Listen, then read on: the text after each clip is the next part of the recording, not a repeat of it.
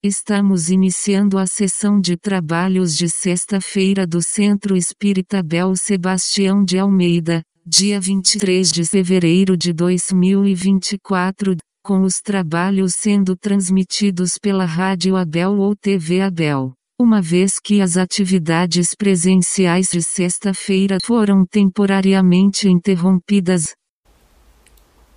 Boa noite, ouvintes da Rádio Abel e espectadores da TV Abel. Como sempre fazemos, vamos ler uma página de preparo para nos harmonizar com os estudos da noite de hoje. A página que leremos do livro Ceifa de Luz, pelo Espírito de Emmanuel, na psicografia de Chico Xavier, é denominada Estado Mental e traz a seguinte passagem do Novo Testamento: E vos renova no espírito do vosso sentido. Em Paulo, Efésios 4, 23. E Emmanuel nos diz: a carga de condições menos felizes que trazemos de vidas passadas pode, comumente, acarretar-nos difíceis provações e privações de caráter negativo quando de nossa permanência na Terra. Provavelmente não teremos a equipe familiar tão unida como desejaríamos e nem contamos ainda com ideais de elevação em todos os seres queridos segundo as nossas aspirações. A atividade profissional, com muita frequência, não é aquela que mais nos, se nos harmoniza com o modo de ser, porquanto, em muitos lances da experiência, somos forçados à execução de tarefas menos agradáveis para a regeneração de nossos impulsos inferiores. A situação social, bastas vezes, não é a que sonhamos, de vez que múltiplas circunstâncias nos impelem a realizar cursos de paciência e de humildade no anonimato educativo. Obstáculos de ordem econômica, em muitos casos, se erigem como sendo cárceres de contratempos interessantes nos quais devemos praticar o respeito aos bens da vida, aprendendo a usá-los sem abuso e sem desperdício. Às vezes, não possuímos no mundo nem mesmo o corpo físico que nos corresponda à estrutura psicológica, a fim de que saibamos trabalhar com vistas aos nossos próprios interesses para a vida superior. Indiscutivelmente, nem sempre conseguimos eleger as ocorrências que nos favoreçam os melhores desejos, mas podemos, em qualquer posição, escolher o estado mental justo para aceitá-las com a possibilidade de convertê-las em trilhas de acesso ao infinito bem. E depois de aceitá-las construtivamente, verificamos que a bondade de Deus nos concede a bênção do trabalho, na qual ser-nos-á possível ajudar-nos para que o céu nos ajude, abreviando qualquer período de prova, renovando o campo íntimo sublimando a existência e acendendo a luz inapagável do Espírito em nosso próprio destino para a edificação do futuro melhor. Um bom estudo a todos, meus irmãos. Boa noite, meus irmãos, meus amigos. Vamos dar continuidade ao estudo do Livro dos Espíritos, na parte terceira das Leis Morais. Capítulo 4 da Lei de Reprodução. E nos cabe hoje comentar sobre as questões 693 e 694, obstáculos à reencarnação.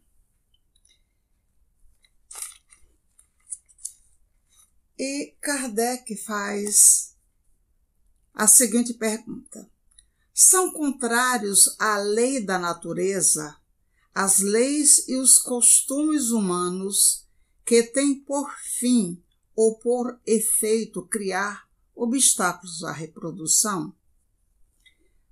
A espiritualidade superior respondeu: tudo o que embaraça a natureza em sua marcha é contrário à lei geral. A subpergunta A. Entretanto, há espécies de seres vivos, animais e plantas, cuja reprodução indefinida seria nociva a outras espécies e das quais o próprio homem acabaria por ser vítima. Ele pratica ato repreensível impedindo essa reprodução? Resposta: Deus concedeu ao homem, sobre todos os seres vivos, um poder de que ele não, de que ele deve usar sem abusar. Pode, pois, regular a produção, a reprodução de acordo com as necessidades não deve opor-se-lhe sem necessidade. A ação inteligente do homem é um contrapeso que Deus dispôs para estabelecer o equilíbrio entre as forças da natureza e é ainda isso o que o distingue dos animais, porque ele age com conhecimento de causa. Mas os mesmos animais também concorrem para a existência desse equilíbrio, porquanto o instinto de destruição que lhes foi dado faz com que, prevendo a própria conservação, obstem ao desenvolvimento excessivo, que está perigoso, das espécies animais e vegetais de que se alimentam a questão 694. Que se deve pensar dos usos cujo efeito consiste em obstar a reprodução para satisfação da sensualidade? Resposta: Isto prova que a predominância do corpo está no comando sobre a alma, né? Então, aqui a gente vai comentando né, essas respostas, né? Para ver se a gente vai conseguir dar conta, porque tem um manancial de matéria de livros que versam sobre essa, essas, essas questões, né? Mas nós pegamos apenas alguns e aqui a gente vai citando e comentando para que a gente possa ir explicando melhor. No livro, no Dicionário de Filosofia Espírita de Pariano Júnior, ele diz o seguinte sobre o controle da natalidade. Os espíritos, em resposta a uma pergunta de Allan Kardec sobre esse assunto, disseram o seguinte: o homem pode regrar a reprodução segundo as necessidades, mas não deve entravá-la sem necessidade. A ação inteligente do homem é um contrapeso estabelecido por Deus para restabelecer o equilíbrio entre as forças da natureza, e é isso ainda que o distingue dos animais, porque o faz com conhecimento de causa. Assim, o efeito de deter a reprodução para a satisfação da sensualidade mostra o quanto o homem ainda está materializado e que há nele ainda um uma grande predominância do corpo sobre a alma. O controle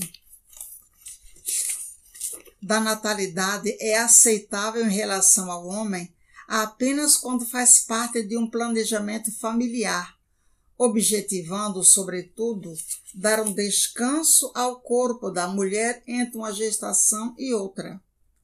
A falta de fé na providência divina faz com que o homem se apavore diante da perspectiva de ter uma família grande e inviável para as suas possibilidades financeiras.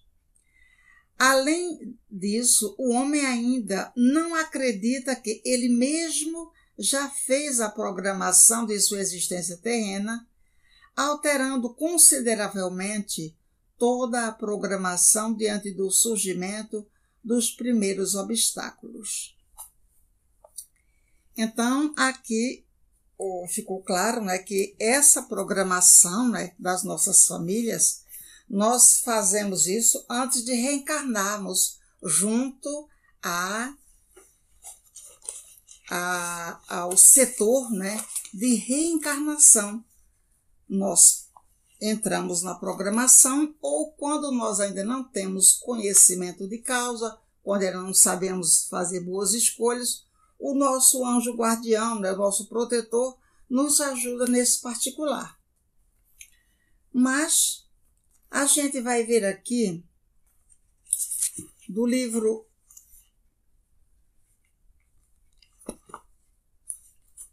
é, SOS Família, ou também tem o mesmo tem o mesmo a mesma matéria nesse livro é Após a Tempestade, da Joana de Ângeles. E o capítulo tem o título Anticonceptivos e Planejamento Familiar. Nós vamos ler aqui no terceiro parágrafo, onde ele diz: O homem pode e deve programar a família que deseja e lhe convém ter, como número de filhos, período propício para a maternidade, Nunca, porém, se eximirá aos imperiosos resgates a que faz jus, tendo em vista o seu próprio passado. Melhor, Joana diz, melhor usar o anticonceptivo do que abortar. Ela diz também que os filhos não são realizações fortuitas, decorrentes de circunstâncias secundárias da vida procedem de compromissos aceitos antes da reencarnação pelos futuros progenitores, de modo a edificarem a família de que necessitam para a própria evolução. Lhes é lícito adiar a recepção de espíritos que lhes são vinculados, impossibilitando mesmo que se reencarnem por seu intermédio.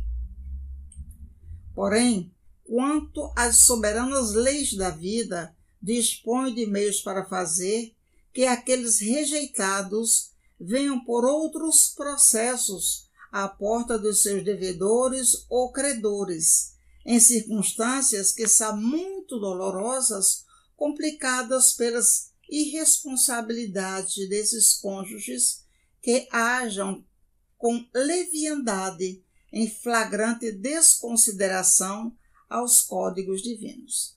Mas veja bem, aqui a Joana de Ângela diz que é lícito, quer dizer, a pessoa pode é, não querer, digamos, é, ter aqueles filhos naquele momento.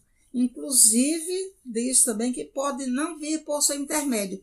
Mas a lei, ela tem os seus meandros e faz com que aqueles espíritos que ele chama aqui de rejeitados possam voltar a esse lar por outros meios, né? Através de parentes, através de filhos adotivos e a lei se cumpre, né? Só que nesse, depois, digamos que você rejeita ou a, a volta é sempre mais complicada, é sempre um tanto dolorosa, né? Para ambos, né? Então a gente vai perceber o seguinte: nós temos o direito de escolher, nós temos o direito de programar a nossa família, e ainda é lícito a gente não, não querer tê-los, mesmo tendo feito essa programação antes de reencarnar. Né? Então, a gente vai perceber que é, a família é sempre é, é uma dádiva de Deus, é uma dádiva sagrada, né? Porque esses espíritos precisam reencarnar. E se as portas vão se fechando, a gente está tirando a possibilidade né, desses, desses, desses resgates, porque todos nós estamos aqui resgatando, né? nós temos várias reencarnações e, naturalmente, se essa que nós estamos vivendo é a melhor reencarnação, é o protótipo daquilo que nós podemos fazer de melhor para nós mesmos, imagina o que nós não fizemos antes, né? E outra coisa também, não é fácil reencarnar. Quando a gente diz assim, eu não quero filho aqui, ou então provoco um aborto, ou eu tomo é, um contraceptivo, é, a gente está impedindo que aquelas criaturas que a gente programou venham através de nós para também fazer as suas provas que nesse mundo. Até porque reencarnar é muito difícil, é um trabalho primoroso, é um trabalho custoso para a espiritualidade, né? Porque muitas das vezes você, eles têm que é, arrebanhar no plano espiritual os pais, né? Que são, que vão receber aquela criança e muitas das vezes eles são adversários, alguém lesou muito o outro e alguém não quer nem olhar para a cara do outro, quanto mais sentir a sua energia. E a espiritualidade vai trabalhando isto, né? de uma forma assim muito devagar, mas assim com muito afinco, com muita responsabilidade, até que aquela aquela concepção se dá. Nós temos assim um caso bastante sério, foi a encarnação do Sigismundo, né? E a gente já até leu esse livro, é Ação e Reação, é, na nossa casa, e a gente vai percebendo o quanto é difícil, né? Então é preciso que a gente tenha responsabilidade com essa prole que a gente já assinou esse compromisso no plano espiritual. Né? Vamos à frente. O, o nosso querido Jorge Andréia, né, psiquiatra espírita, ele fazia análise do inconsciente humano à luz da doutrina espírita. Nós tivemos muitas aulas com ele, nós fizemos também todos os livros dele lá no Leon Denis, e nós temos aqui do livro Encontro com a Doutrina Espírita, onde ele diz: o planejamento familiar é questão de foro íntimo do casal. Isso é, você decide quando vai querer, para que possa realmente fazer essa produção de trazer esses espíritos ao planeta Terra, né?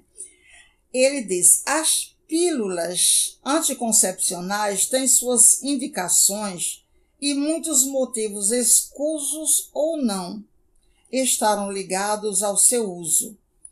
Isto é, existem mães que é, têm que controlar é, a parte hormonal e muitas vezes precisam da pílula anticoncepcional, não para fazer anticoncepção, mas para controlar o, hormônios que ela, que de outra maneira não poderia fazer, não é? Outras porque realmente não podem engravidar, não é? Então ele diz aqui: se uma mãe deveria receber três filhos e não o fez pelo uso do anticoncepcional, ficará com a carga de responsabilidade transferida para uma outra época, ou fazendo a, suas, a substituição por trabalho construtivo equivalente ao outro setor. Isto é, ela vai utilizar aquelas energias que ela estaria utilizando para a maternidade naquele setor de trabalho, naturalmente é, fazendo o bem aos seus irmãos de humanidade, né?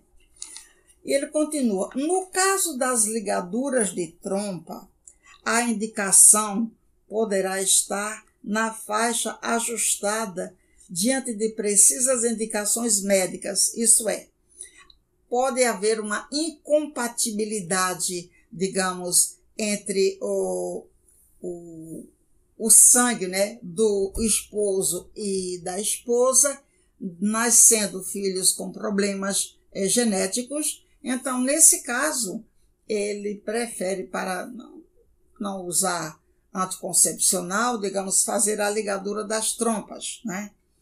Quer dizer, é quando ele fala aqui, faixa ajustada diante de precisas indicações médicas. Mas ele diz, como também nas faixas desajustadas e sem razão de ser. Isso é, não, eu vou ligar minhas trompas porque eu já tive um filho, não quero mais ter outro, hum, a gente não, não, não veio com aquela ficha é, rabiscada, né? Aquele, aquela assinatura é, com aquele, aquela indicação das, de, quantas, de quantos filhos a gente vai ter. Então, já teve um, está muito bom. Então, essa é uma das, essa é uma das dificuldades, né? A reprodução, né? Então, mas ele diz o seguinte: todos esses atos desencadearão reações. Isso é tudo que a gente faz, a gente recebe uma resposta, não é? Então, naturalmente, se a gente está lesando a lei divina, a gente vai também ficar como AER, arrependimento, expiação e reparação, quando for necessário e quando estivermos prontos para isso, né? Aí diz também: ninguém granjeará os degraus superiores da vida sem a autêntica vivência das menores faixas da evolução. Esses menores faixas da evolução, eu entendi aqui como através da, da vinda desse espírito para o planeta Terra, para aquela família, né? Mas que esses menores, as menores faixas da, é você prestar atenção desde a concepção e todo o seu curso até chegar aquele bebê aos seus braços e você continuar com ele, né, nos detalhes mínimos para que possa oferecer toda a segurança e cuidado que aquele bebê merece para se para estar forte e saudável para continuar a sua evolução, né? Então, a gente vê também aqui no livro é, Forças Sexuais da Alma, do próprio Jorge Andréa, onde ele também continua dizendo o seguinte: uma das grandes construções de que o ser pode participar é a do progresso, processo procriativo. Pela oferta de um corpo ao espírito necessitado de experiências e realizações. Então, essa é uma grande construção. Imaginemos a importância de nossa participação nesse grande movimento da vida e quanto teremos que responder quando agredimos o processo procriativo com nossa desvairada interferência. O nosso livre-arbítrio a interferir no processo procriativo deverá ser sempre equilibrado e amparado pelos motivos ajustados e bem equacionados da ciência. É o caso de se perguntar: será preferível um espírito reencarnar num lar pobre, com as habituais dificuldades de subsistência, absorvendo nos escolhos e tropeços pela vida, forças e hábitos de lutas onde os pais participam com integralidade, ou ficar o espírito aturdido, acoplado à mãe que lhe fechou os canais, criando nesta simbiose neuroses e psicoses de variados matizes? Os espíritos que vêm para a reencarnação, na maioria das vezes muito antes do processo da gestação evidenciar-se, dia muito já estão em sintonia com o cadinho materno. Isto é, aquela programação que a gente fez lá antes de, da reencarnação, antes deles reencarnarem, mesmo antes da gente reencarnar, já há uma vinculação, já há nesse nesse aceite, né? Uma, uma, uma, uma sintonia com aqueles espíritos que serão nossos filhos. Então, quando a gente lesa, quando a gente impede essa essa ação, né, ação de trazer um espírito à vida, né? Ele se ressente, mas também nós ficamos ressentidas psicologicamente, fisicamente. Por quê? Porque muitas das vezes aquele espírito, ele vai nos infestar com uma carga, às vezes até tóxica, dos seus pensamentos negativos, pela raiva de não ter sido, digamos, recebido em nossos braços pelas vias normais. Então fica ali é, é, sediando nossa, a nossa psique e se comprometendo tanto a ele quanto a nós física e psicologicamente, né? E ele continua dizendo aqui: se os canais destinados à maternidade, desculpem, são neutralizados e fechados, é claro que haverá distúrbios, principalmente no psiquismo de profundidade, isto é, na zona inconsciente ou espiritual, onde as energias emitidas por essas fontes não encontram correspondência em seu ciclo. Se o espírito encarnado emite energias para a sua própria matéria, esta também fornecerá energias a serem aproveitadas pela zona espiritual após devida metabolização, isto é, após adaptações.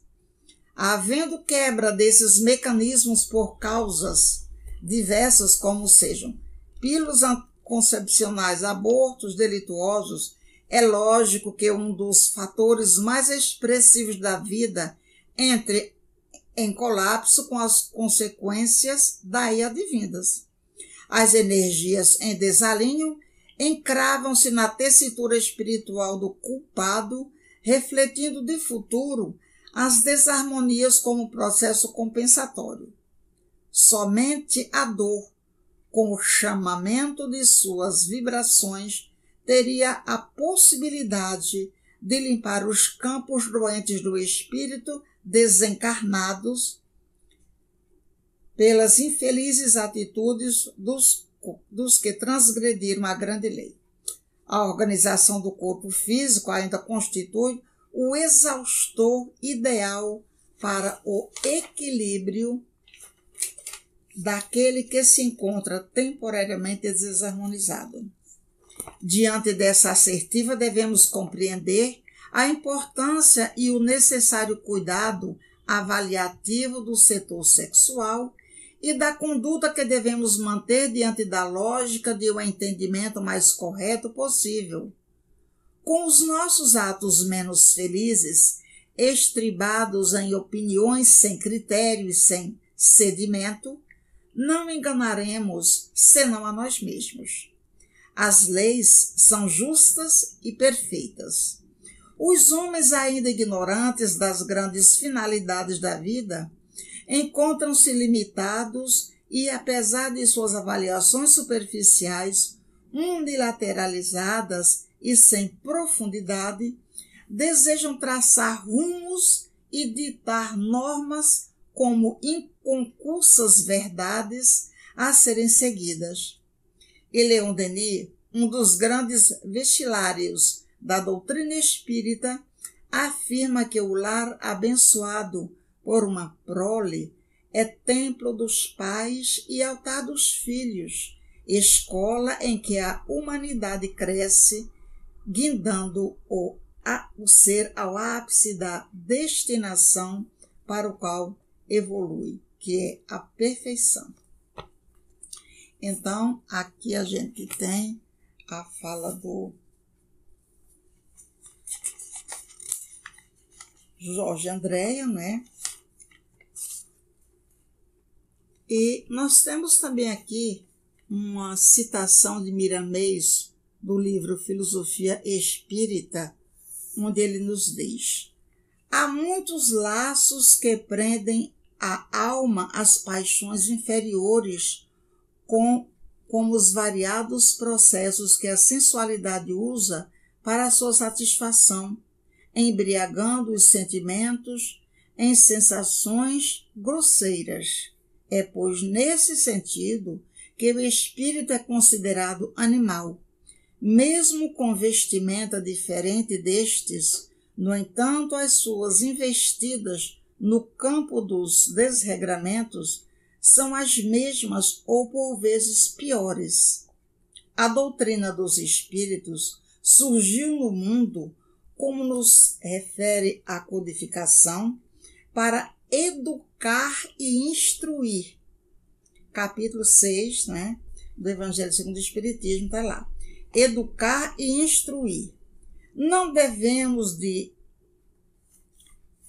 repetir essas, não devemos esquecer de repetir essas duas máximas, educar e instruir, que fazem do espírito um verdadeiro, do espírita um verdadeiro cristão, quando ele toma a sério esses dois preceitos de luz.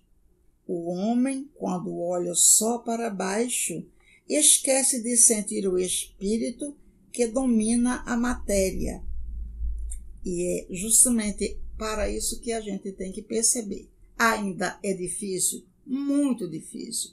Nós estamos vivendo mais a materialidade do que a espiritualidade.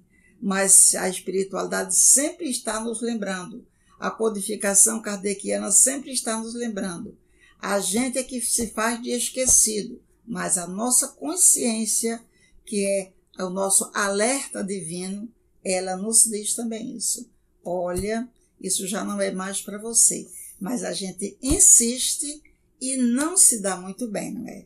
Quando a gente está fazendo alguma coisa que já não é mais correta, a gente compreende e se a gente insiste, a gente vai é, voltar né, pela dor.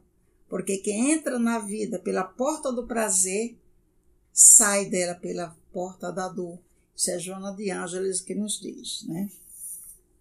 Então, ele nos lembra aqui: educar e instruir é o que nos diz a codificação.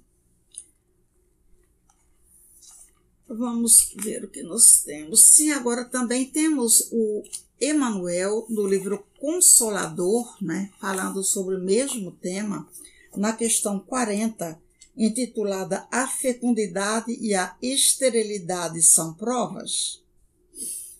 E ele responde: no quadro de interpretações da Terra, esses conceitos podem indicar situações de prova para as almas que se encontram em experiências edificadoras.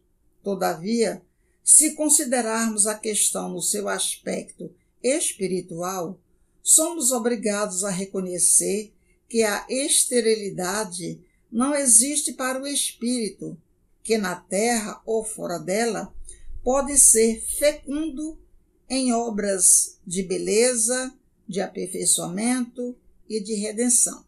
Então, ele está nos mostrando aqui as outras possibilidades onde nós somos fecundos e que nós devemos produzir nelas, né? Não é apenas através da procriação, mas nós temos forças sexuais a nossa alma. É por isso que tem esse livro, Forças Sexuais da Alma. Jorge André nos fala muito bem através dele. É, nós temos essa força que emana toda essa essa esse esse imenso potencial que nós temos para trabalhar. Então, essa força é sexual da alma, ela não é está ligada diretamente ao sexo, mas é porque esse é o nome, força sexual. Então, a gente vai à frente. Essa força sexual, ela vende tudo, ela faz tudo, ela produz tudo, as das mais lindas é, paisagens e arquitetura até o infinito. Então, as forças sexuais da alma, elas não são próprias para realmente edificar trabalhando no bem, né? Se a gente quer evoluir com mais facilidade. Do livro Ação e Reação, na questão, ou na página 210 de André Luiz, ele nos diz: eh, como interpretar a atitude dos casais que evitam os filhos dos casais dignos e respeitáveis, sob todos os pontos de vista, que sistematizam o uso dos anticoncepcionais. A resposta, desculpem, se não descambam para a delinquência do aborto, na maioria das vezes são trabalhadores desprevenidos que preferem poupar o suor na fonte de reconforto imediatista. Infelizmente para eles, porém, apenas adiam realizações sublimes, às quais deverão fatalmente voltar, porque há tarefas e lutas em família que representam o preço inevitável da nossa regeneração. Desfrutam a existência procurando inutilmente enganar a si mesmos. No entanto, o tempo espera-os inexorável dando-lhes a conhecer que a redenção nos pede esforço máximo. Reprogramados para eles antes da reencarnação, emaranham-se nas futilidades e preconceitos das experiências de subnível para acordarem depois no túmulo sentindo o frio no coração. É aí onde o espírito é, toma consciência de que ele rechaçou a oportunidade da sua própria redenção, não trazendo aqueles espíritos como seus filhos, não, é? não trazendo esses espíritos como família, né? e ele vai, depois da desencarnação, perceber essas questões. E naturalmente, como está no Evangelho 14 do, ou no capítulo 14 do Evangelho segundo o Espiritismo, né?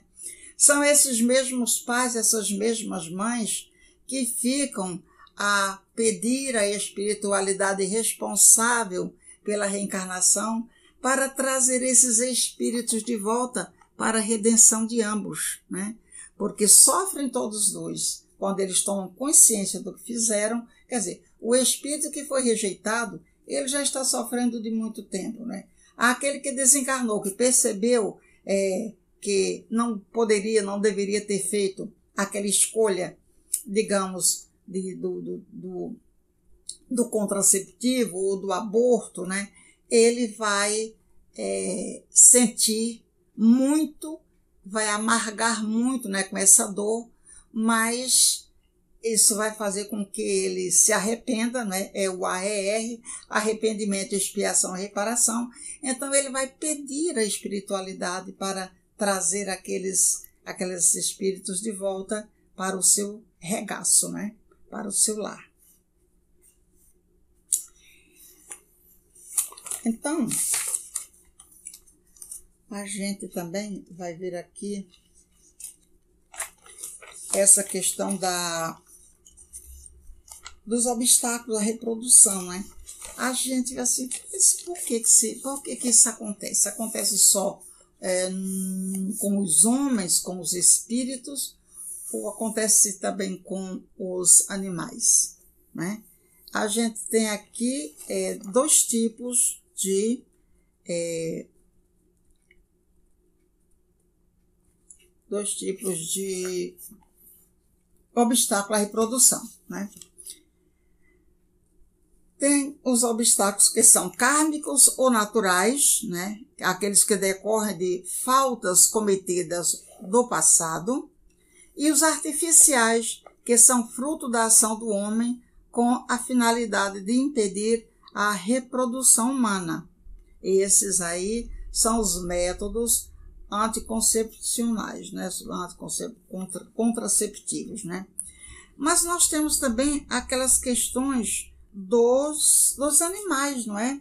É uma questão bastante interessante. Eu ouvi uma palestra, a, a, a, o palestrante falando né, sobre essas questões, inclusive ele falava sobre os dinossauros, né? Porque nós temos esses, esses, esses obstáculos naturais, é, são também chamados de demográficos, e genéticos também, né?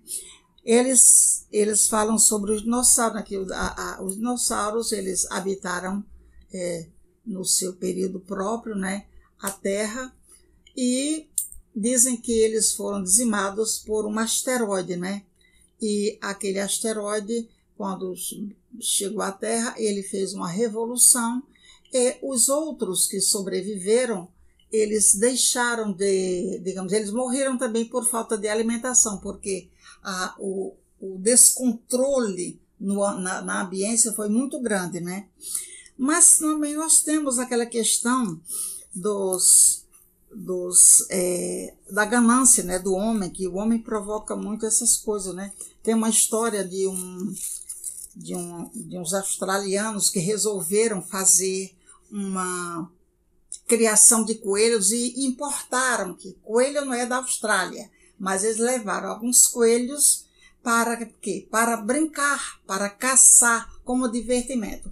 Então eles levaram aqueles coelhos para a Austrália e ali eles começaram a se reproduzir com muita velocidade, porque o coelho ele tem um ciclo de gestação a cada três meses, né?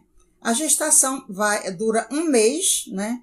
E normalmente eles têm 14 filhotes, mais ou menos, né?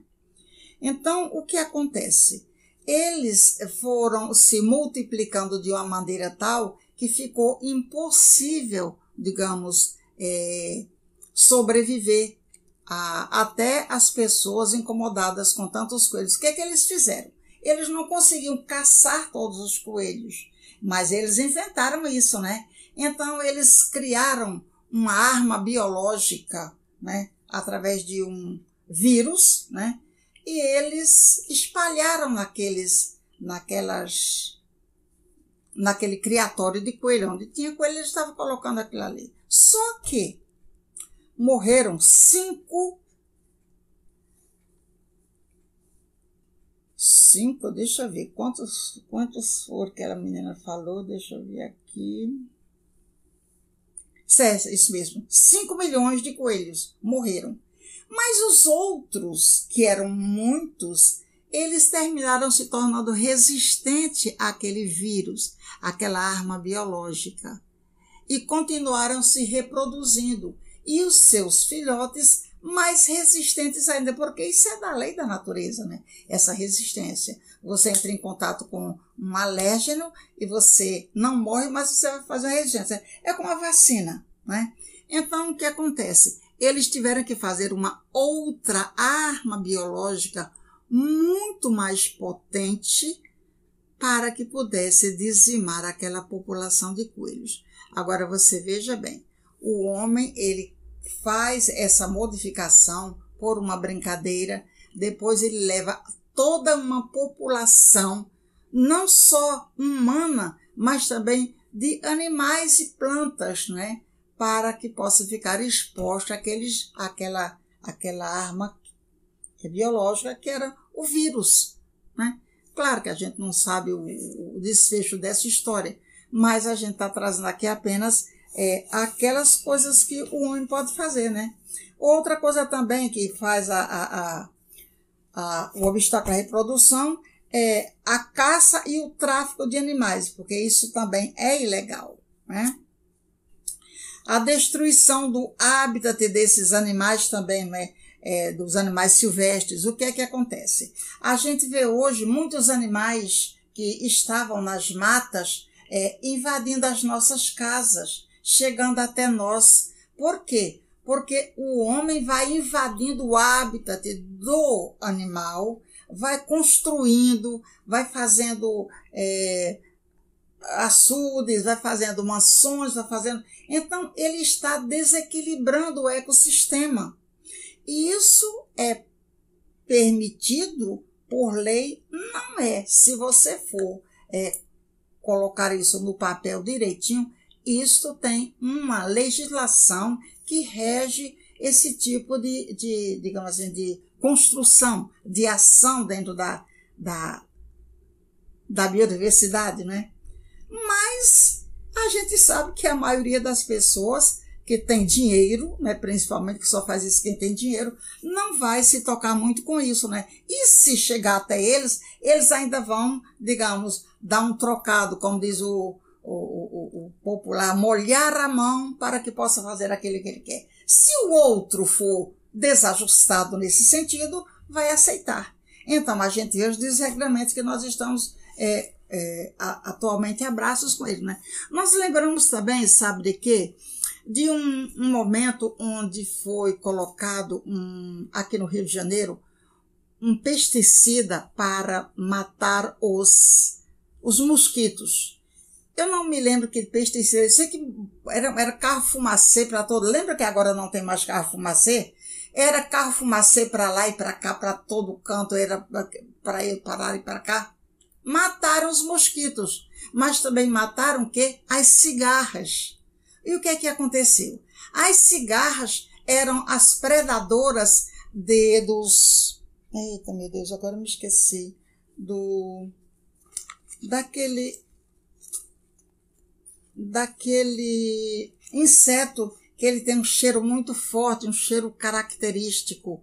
Então, o que é que acontece? Esse inseto um, teve um crescimento na sua população que as nossas casas começaram a ser invadidas por eles. A gente não podia é, tocar numa coisa daquela que o cheiro exalava na nossa na, na, casa, no ambiente todo, né?